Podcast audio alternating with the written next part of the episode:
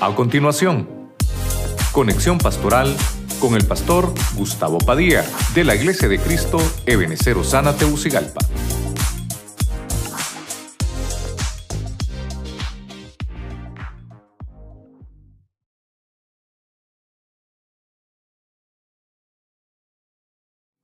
Hemos hablado de la utilidad de un refugio.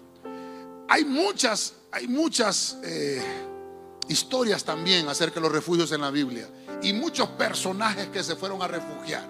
Algunos en cuevas, algunos en bosques, algunos en palacios, algunos en las casas de otros. Pero hoy traté de hacerlo de una manera devocional para mostrarle las utilidades que cuando venimos a la casa de Dios como familia, dice que somos una congregación.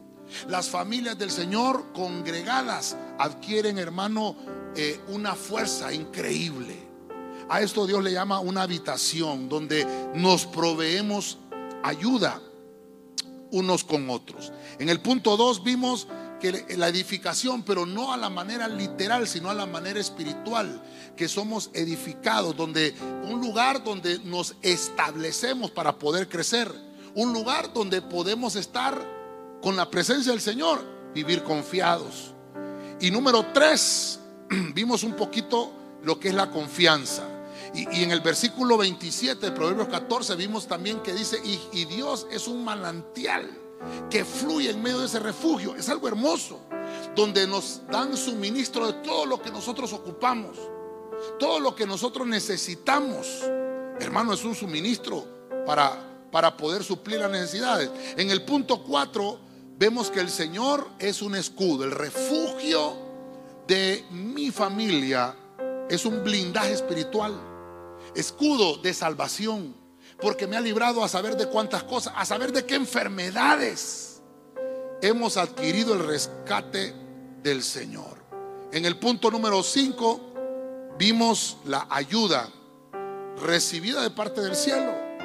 Esa fortaleza, esa fuerza, cuando, cuando desmayan hermano, nuestras fuerzas que ya no queremos ni venir, podemos entender que el Señor es el mejor escudo que podemos tener en nuestra casa y en nuestra familia. En el punto 6 vimos que hay recursos en el refugio. Podemos vivir seguros y que hemos sido librados del peligro. Recuerde que el rebaño, el rebaño del Señor, es atacado por lobos, es atacado por osos es atacado por esas bestias salvajes que están allá afuera, leones, qué sé yo.